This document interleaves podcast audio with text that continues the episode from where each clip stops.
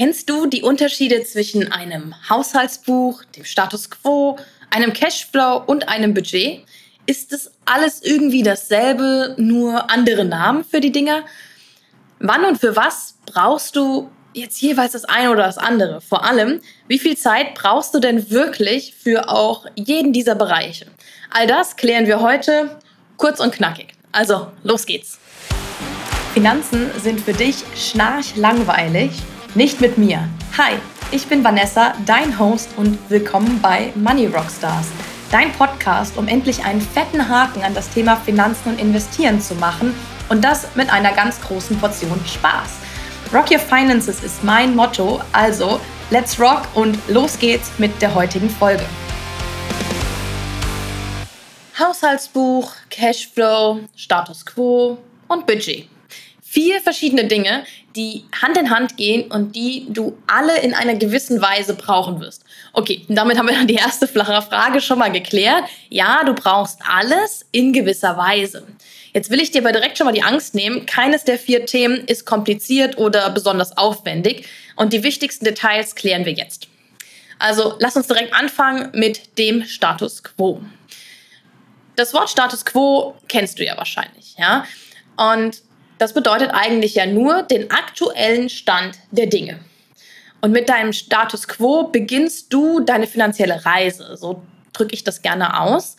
Wieso ist das so? Weil du mit dem Status quo eine Grundlage schaffst und nur so langfristig auch sinnvolle Entscheidungen für dich treffen kannst. Ja, das ist wirklich das Fundament deines Finanzhauses. Und du fängst ja auch nicht an mit dem Dach bauen, ja, so nach dem Motto, oh, ich muss mich um meine Finanzen kümmern, ich muss unbedingt investieren. Nein, dann würdest du mit dem Dach anfangen. Du fängst bei, deinem, bei deinen Finanzen an mit dem Fundament, also mit dem Status quo. Und ohne Fundament kannst du dann auch zum Beispiel auch keine stabilen oder geraden Wände draufsetzen, um bei der Metapher mit dem Haus zu bleiben. Und jetzt brauchst du für deinen Status quo drei größere Bereiche, um ihn zu bestimmen. Und zwar einmal brauchst du alle deine Vermögenswerte, die du hast. Die musst du dir notieren. Und das wirklich mit den relevanten Details. Ja, wo liegt denn das Geld, das ich habe? Ja, wo ist das investiert? Ist es leicht zugänglich auf einem Tagesgeldkonto oder liegt es in Form von Immobilien vor und ist da vielleicht auch noch eine Restschuld drauf? Ja, das musst du dann natürlich auch abziehen und hat ganz viele kleine Faktoren. Also alle Vermögenswerte brauchst du. So. Im zweiten Teil oder der zweite Teil von deinem Status quo ist, sind deine Schulden oder auch Kosten, die du allgemein hast. Ja, welche Kosten haben denn deine Fonds, wenn du schon investiert hast? Ja, ob das jetzt ETFs oder aktiv gemanagte Fonds sind, ist egal. Aber auch sowas wie Rentenversicherung. Wie viel Kosten haben die? Wie viel Auszahlsumme hast du ab Zeitpunkt X, wie viele monatliche Kosten sind das und so weiter. Dazu gehören dann wirklich auch Schulden, die du eventuell hast, ja, ob das jetzt Konsumschulden sind oder auch Schulden von einem Eigenheim. Für einen vollständig bestimmten Status quo brauchst du aber auch deinen Cashflow.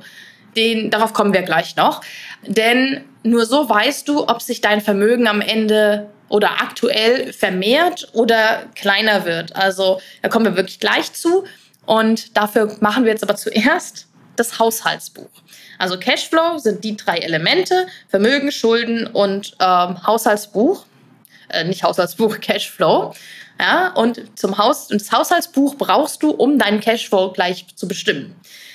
So, also, was ist ein Haushaltsbuch? Das kennst du wahrscheinlich. Man schreibt alle seine Einnahmen und Ausgaben auf. Hast du schon mal gehört. So, ich nutze lieber den Begriff Money Diary, weil ich finde, mein Haushaltsbuch klingt so nach, weiß nicht, ist so ein bisschen angestaubt, ein bisschen altbacken, ähm, klingt so nach meiner Oma so ungefähr. Deshalb nutze ich lieber den Begriff Money Diary, weil man ja auch in den Diary, das sagt, steht ja in dem, steckt ja in dem Namen Diary, das heißt ja quasi schon Tag, ja, jeden Tag, äh, stellt das ja drin oder steht, steckt das im Namen drin. Und deshalb macht es auch Sinn, weil du jeden Tag deine Ausgaben, deine Einnahmen hast du ja wahrscheinlich nicht jeden Tag, aber du schreckst jeden Tag deine Ausgaben auf oder da ein. Also wirklich alle. Egal, ob sie regelmäßig und wiederkehrend sind oder Spontankäufe oder Ausgaben im Urlaub, wird alles da eingetragen. Immer wenn du eine Ausgabe hast, trägst du sie direkt ein. Ähm, oder du kannst es auch mehrmals die Woche erledigen, aber am besten ist es eigentlich, jeden Tag direkt einzutragen. Weil es dauert auch nicht wirklich länger als Zähneputzen. Das sind dann sowas wie Lebensmitteleinkäufe oder wenn du tanken gehst oder wenn irgendwelche Versicherungen abgebucht werden oder Abos, die du hast. Also sowas wie jetzt das Netflix-Abo oder so. Oder auch dein Handykosten, Miete, alles. Alles, was du an Ausgaben hast. Ja? Und prinzipiell kannst du dein Haushaltsbuch oder auch das Money Diary auf viele verschiedene Arten führen. Ja, da steht dir die Welt offen, was du machen möchtest. Du kannst es händisch machen mit Stift und Papier. Ja, du hast, kannst eine eigen angelegte Excel-Tabelle nehmen. Du kannst es in deiner eigenen Banking-App machen. Da gibt es auch Banking-Apps, bei denen das funktioniert. Du kannst es manuell in eine separate App eintragen die dann zum Beispiel wieder, wo du auch einstellen kannst, dass wiederkehrende Einnahmen automatisch zu dem Datum reinkommen und wiederkehrende Ausgaben auch automatisch zu dem Datum oder so und so oft abgebucht werden. Und das ist eigentlich super, weil das spart dir nämlich Zeit. Deshalb bin ich persönlich ein super Fan, Fan von Apps, ja, denn das Handy hast du und ich sowieso ständig in der Hand. also deshalb kannst du auch mal gerade die Minute nutzen und deine Ausgaben eintragen, die du hast. So, und jede, jede hier, wenn du noch keins hast, aber dann ist es Zeit dafür, sollte ein Money Diary führen. Warum? Weil du nur so in der Lage bist, wirklich zu sehen, wohin dein Geld jeden Monat verschwindet. Nur so siehst du auch am Ende, wo du noch Sparpotenzial hast. Ja, du kannst es damit leichter rausfinden. Nur so gewinnst du Sicherheit mit deinem eigenen Geld. Nur so erkennst du, ob du über deinen Verhältnissen lebst oder nicht. Und das ist eine super wichtige Erkenntnis und das brauchen wir auch gleich für den Cashflow. Und außerdem ist unser Gehirn gut darin, große Sachen sich zu merken. Ja, sowas wie Miete oder so, das vergisst man nicht. Aber wir vergessen sehr, sehr schnell kleine Ausgaben. Vor allem, wenn man sie mit Bargeld tätigt. Super, super schnell. Ja, weil auf dem Konto lässt sich das ja meist noch nachvollziehen. Da ist ja eine Abbuchung da. Da musste mal manchmal nur mal überlegen, wenn die Abbuchungsbetreffe bisschen kryptisch sind, was das denn ist, aber man hat zumindest die Abbuchung noch da. Aber alles, was so unter 10 Euro ist, ne, was so Bargeld irgendwo verschwindet, das vergisst man so schnell. So, so schnell. Mach mal den Test. Überleg dir jetzt, was hast du in der letzten Woche ausgegeben, was du mit Bargeld bezahlt hast und es waren weniger als 10 Euro. Überleg mal kurz lasse dir hier eine ganz kurze Pause. Na, wird es schon schwierig, da überhaupt hinzukommen und rauszufinden, wo du überall Geld ausgegeben hast und das nur in der letzten Woche. Und das ist genau der Grund, warum du ein Haushaltsbuch oder ein Money Diary brauchst. Ja, das ist die Grundlage von allem und du brauchst es für deinen Status quo, du brauchst es für deinen Cashflow und du brauchst es für dein Budget. Ich weiß gerade gar nicht, warum ich das Haushaltsbuch nicht zuerst genannt habe vor dem Status quo. Egal, jetzt haben wir es so rumgemacht. Ähm, du hast deine Finanzen nämlich nur dann wirklich im Griff, wenn du weißt, wohin dein Geld jeden Monat bis auf den letzten Euro, es muss nicht bis auf den letzten Cent sein, aber bis auf den letzten Euro ist schon eigentlich ganz gut, äh, hingeht. Ja, wenn du am Ende eine Differenz von 5 Euro hast, ist es okay, aber viel mehr sollten es nicht sein. Und zwar hast du sie auch nur dann langfristig im Griff, sonst nicht. Ja, das klingt vielleicht ein bisschen hart, aber es ist leider so, wenn du nicht weißt, wo dein Geld hingeht, dann ist es quasi schon Verlust. Dann brauchst du über das Investieren nicht nachdenken, dann brauchst du über das Sparen nicht nachdenken, wenn du nicht weißt, wo dein Geld hingeht. Also führe ein Haushaltsbuch. Ähm, so, wenn du dein Haushaltsbuch nämlich regelmäßig führst, dann kannst du spätestens nach einem Monat deinen Cashflow bestimmen. Du kannst es aber auch schneller machen, indem du einfach jetzt für den restlichen Monat, meinetwegen, wenn du es jetzt machst für den September, gut, jetzt ist schon wieder Mitte Oktober, aber wenn du das hier hörst zumindest, aber du könntest jetzt trotzdem noch hingehen und sagen, okay, ich mache das für den September jetzt noch und dann hast du vielleicht eine Differenz, die ein bisschen größer ist, aber zumindest sollte das dann mit dem Oktober richtig passen, ja, dass du da dann wirklich alles schon hast, drin hast, wenn du damit jetzt anfängst. Mm, um dich auch beim Anfang zu unterstützen, gibt es auch den relativ neuen Sparguide, den du dir runterladen kannst. Und dahin erfährst du, wie du wirklich in fünf Schritten von ich habe noch gar nichts gespart zu ich spare regelmäßig kommst. Und das relativ nebenbei. Also nicht den Spargehalt musst du aktiv machen, aber dann kannst du das Sparen wie nebenbei machen. Und der Sinn davon ist natürlich, dass du deine Sparbeträge auf eine solide Basis stellst. Und auch da geht es nochmal ein bisschen mehr in, ähm, ja, in dein Haushaltsbuch oder auch das Money Diary rein. Und lad dir das unbedingt runter, es kostet nichts, äh, brauchst nur deine E-Mail-Adresse, damit ich dir den Sparguide auch zuschicken kann. Und die Adresse ist vanessabause.de slash Sparguide. Du findest es aber auch in der Podcast-Beschreibung oder in der Folgenbeschreibung. Ähm, mach am besten jetzt kurz Pause und lad sie direkt runter. Dann kannst du damit direkt arbeiten, wenn du hier die Folge gehört hast. Äh, aber genau, das unterstützt dich dann auch bei deinem Haushaltsbuch und beim Sparen. Okay, kommen wir zum Cashflow. Cashflow bedeutet wörtlich übersetzt Fluss des Geldes. Also fließt dein Geld, wohin fließt dein Geld? Ja, fließt es monatlich in dein Portemonnaie rein oder raus? Das sind die zwei Möglichkeiten, die du hast. Mit deinem Haushaltsbuch ist jetzt dann aber die Bestimmung deines Cashflows super easy.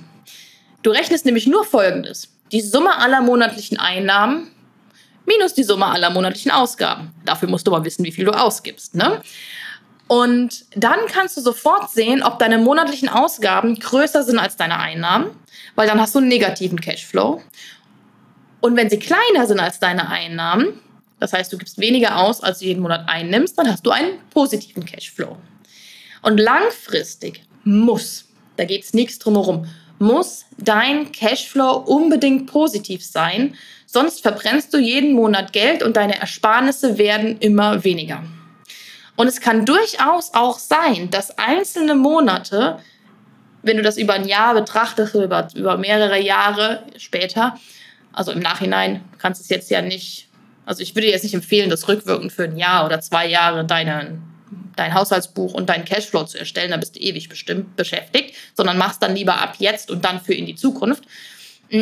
Aber es kann natürlich auch immer wieder mal sein, dass einzelne Monate mal einen negativen Cashflow haben, wenn du zum Beispiel größere Ausgaben hast, die du zum Beispiel vorher geplant hast oder wenn auch Notfälle eintreten.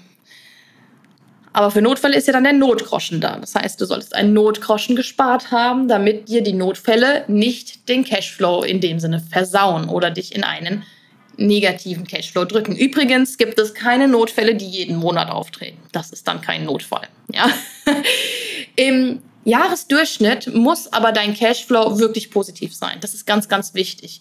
Sonst wirst du für deine Altersvorsorge zum Beispiel nicht regelmäßig investieren können und auch generell einfach kein Vermögen langfristig aufbauen können, weil es wird ja irgendwie dann im Durchschnitt weniger, wenn es ein negativer Cashflow im Durchschnitt über ein Jahr ist. Ja, das muss dir wirklich bewusst sein. Das klingt jetzt auch wieder hart, aber es ist leider so. Du wirst es nicht schaffen, ein Vermögen aufzubauen mit einem negativen Cashflow. No way.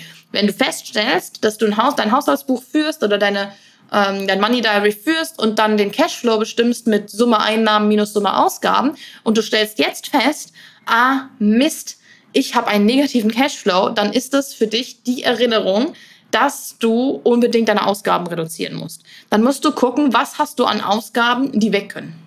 Ja? Und wenn du das machst und bestimmst, dann kannst du den Cashflow in deine Status Quo einpflegen. Und dann erkennst du sehr leicht, ob dein Status Quo gerade eine gute Ausgangslage ist und du direkt mit dem ordentlichen Sparen und Vermögen aufbauen beginnen kannst. Ja?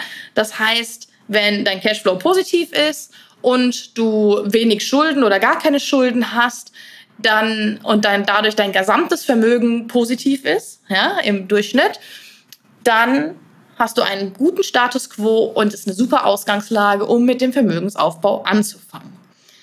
So, wenn du aber einen negativen Cashflow hast, oder auch sehr viele Schulden und dann dazu vielleicht noch einen negativen Cashflow, dann ist das keine gute Basis, um mit deinem Vermögensaufbau zu beginnen. Ja, dann musst du erstmal schauen, dass dein Fundament stimmt, dass deine Schulden vielleicht weg sind, dass deine äh, oder wegkommen, dass du dich darum kümmerst, dass mh, mm, dein Cashflow auch ins Positive dreht, weil nur dann wirst du es auch schaffen, deine Schulden abzuzahlen. Ja?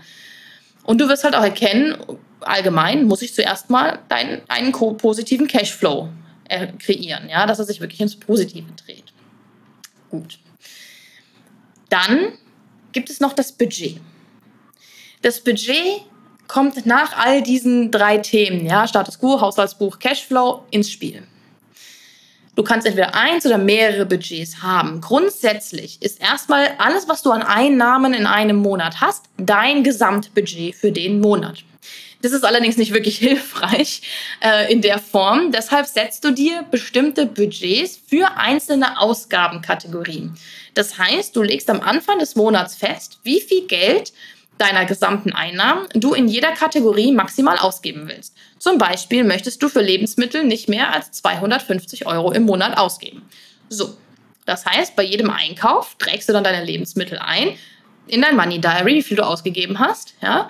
Und in der Summe sollte das am Ende des Monats nicht mehr als 250 Euro sein.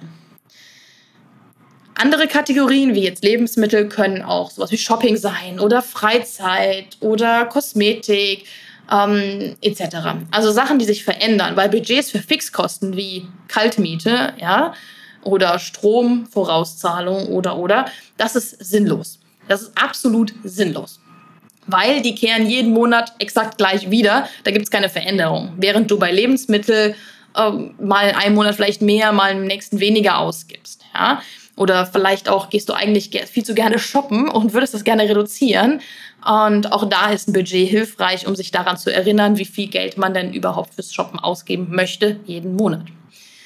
So, wo liegt jetzt der Unterschied zu dem Haushaltsbuch? Der ist sehr, sehr deutlich. Dein Haushaltsbuch ist passiv und du füllst es im Nachhinein aus. Ja, du füllst nur aus, was habe ich ausgegeben. Einfach eintragen. Nachträglich, nachdem du etwas ausgegeben hast. Mit Budgets handelst du aktiv und planst vor, voraus oder vorab. Das heißt, du setzt dir die Budgets, bevor du etwas ausgegeben hast und versuchst dich dann im Laufe des Monats daran zu halten und überprüfst dann am Ende des Monats, wie gut du im Budget geblieben bist. Das ist super.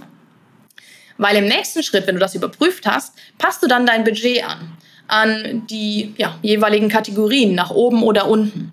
Und dein Haushaltsbuch führst du trotzdem weiter. Das heißt, du kannst im Budget dann gucken, okay, habe ich doch mehr ausgegeben, hm, war das jetzt eine Ausnahme oder nicht?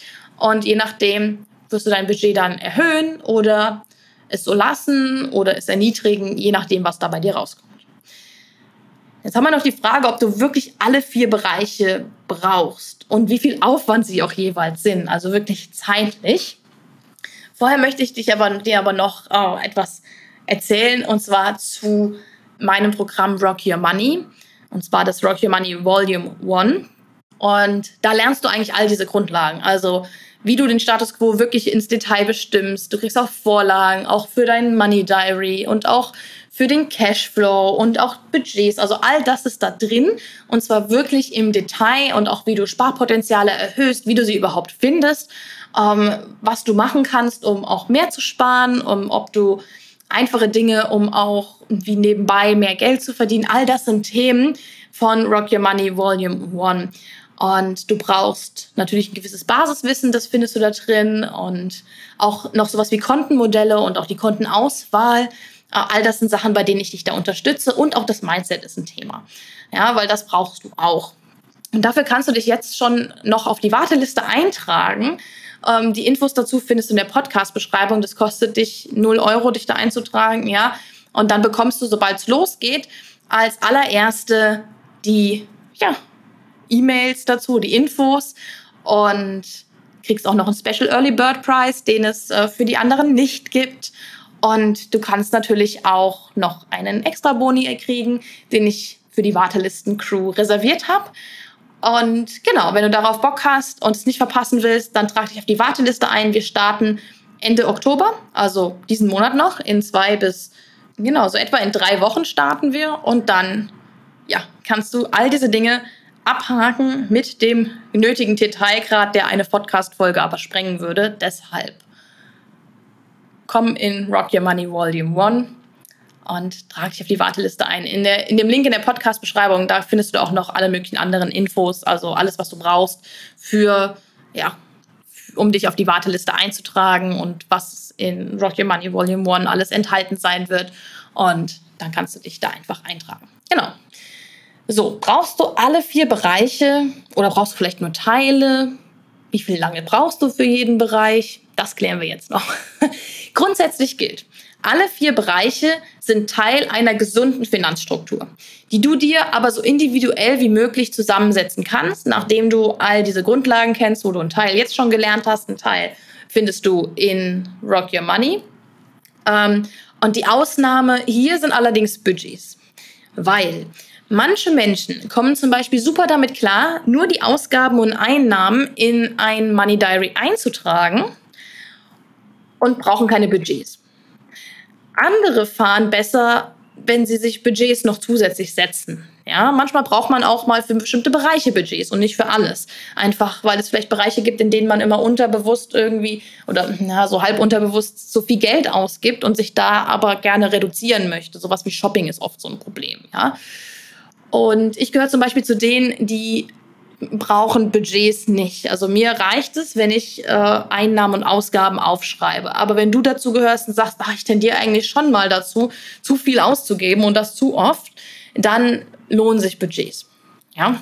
Oder es lohnt sich auch immer, und das lohnt sich wirklich immer, es auszuprobieren.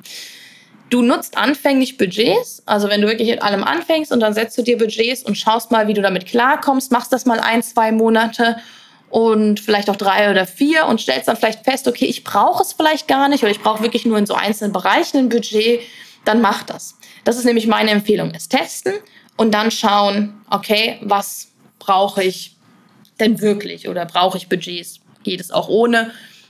Aber das musst du für dich selber rausfinden und das findest du nur raus, wenn du es ausprobierst. So, also du brauchst alles, also Cashflow, Status Quo und Haushaltsbuch, das brauchst du auf jeden Fall und Budgets sind zumindest ab einem gewissen Punkt optional. So. Wie viel Aufwand ist jetzt jeder dieser vier Bereiche realistisch pro Monat oder auch insgesamt? Und hier kommen jetzt ganz viele gute Nachrichten, denn dein Status quo, den bestimmst du einmal richtig. Und dann passt du ihn nur noch bei Änderungen an. Sowas wie es gibt große neue Vermögenswerte, du hast vielleicht was geerbt oder so. Oder es gibt plötzlich mehr Schulden und dann trägst du das dazu ein. Das heißt, einmalig brauchst du etwa eine bis drei Stunden, je nachdem, wie gut deine Finanzunterlagen sortiert sind. Ja? Je schlechter sie sortiert sind und je weiter du überall was zusammensuchen musst, desto länger wirst du brauchen. Aber das machst du einmal. Ja, und es hängt auch davon ab, wie viele verschiedene Posten an Vermögen, Schulden oder Versicherungen, also was wie Rentenversicherung etc. du hast. Wenn du davon nicht viel hast, dann bist du auch vielleicht unter einer Stunde fertig. Und wenn du gut sortiert bist. Ja, aber das ist einmalig. Und dein Haushaltsbuch und auch deinen monatlichen Cashflow bestimmst du ja kontinuierlich. Das dauert aber pro Tag, wie gesagt, nur dieses Zähneputzen lang. Also mit ein bisschen Übung brauchst du drei bis fünf Minuten pro Tag. Und Cashflow bestimmt sich ja automatisch am Ende. Und wenn du ähm, verschiedene Apps nutzt, dann wird der Cashflow automatisch sowieso bestimmt. Und das siehst du dann direkt. Vorausgesetzt, du nutzt natürlich nicht die aufwendigste Methode mit Stift und Papier. Ne? Diese drei bis fünf Minuten zählen für, ja, wenn du es ins Handy einträgst, in Apps oder auch vielleicht in Excel. Aber wenn du es halt mit Stift und Papier machst, dann dauert es ein bisschen länger, zumindest in der Auswertung pro Monat. Nicht im Aufschreiben unbedingt, aber in der Auswertung. Ja. So, der monatliche Cashflow bestimmt sich automatisch, habe ich ja schon gesagt. Und gleiches gilt übrigens auch für Budgets. Wenn du die Kategorien für dich in deinem Haushaltsbuch und Budget gleich sind, wenn du es als App nutzt, und du deine Ausgaben entsprechend eingetragen hast, dann dauert das Überprüfen und Anpassen der Budgets pro Monat zwischen 5 und 15 Minuten vielleicht. Ja? Das heißt, in der Summe brauchst du für alles zusammen so einmalig ein bis drei Stunden für den Status quo, maximal fünf Minuten pro Tag für alles andere und 15 Minuten pro Monat für dein Budget. Anders ausgedrückt sind ungefähr ein bis zwei Folgen deiner Lieblingsserie auf Netflix pro Monat. Das lässt sich aushalten. Und die meisten Sachen kannst du auch parallel zu deiner Lieblingsserie machen. Sowas wie Haushaltsbuch führen. Ja, das geht immer parallel. Da muss man sich jetzt normalerweise nicht so stark darauf konzentrieren, wenn man es jeden Tag macht, weil dann kann man sich meistens noch an die Dinge erinnern, die man an dem Tag ausgegeben hat. So, okay. Das heißt, du brauchst zwar im besten Falle alle vier Themen für deine Grundlagen, um das meiste aus deinen Finanzen wirklich rauszuholen und auch am Ende dann deine Vorsorgelücke schließen zu können, ne? mit dem positiven Cashflow etc. Das hatten wir ja schon. Aber wie du gemerkt hast, ist alles andere als ein Hexenwerk oder komplex oder aufwendig. Das heißt, mit dieser kleinen Anleitung schaffst du das und dann ja, trag dich unbedingt auf die Warteliste noch für Rock Your Money Volume 1 ein. Wir fangen damit ja bald an. Und dann kannst du vor Weihnachten noch die größten Meilensteine abhaken und sparst kontinuierlich und hast auch sinnvolle Budgets etc. Und ja, deshalb freue ich mich, dass du auch heute wieder dabei warst in der Folge Money Rockstars und ich wünsche dir eine wunderschöne Woche und bis nächsten Montag, ja, zur nächsten Folge und rock on!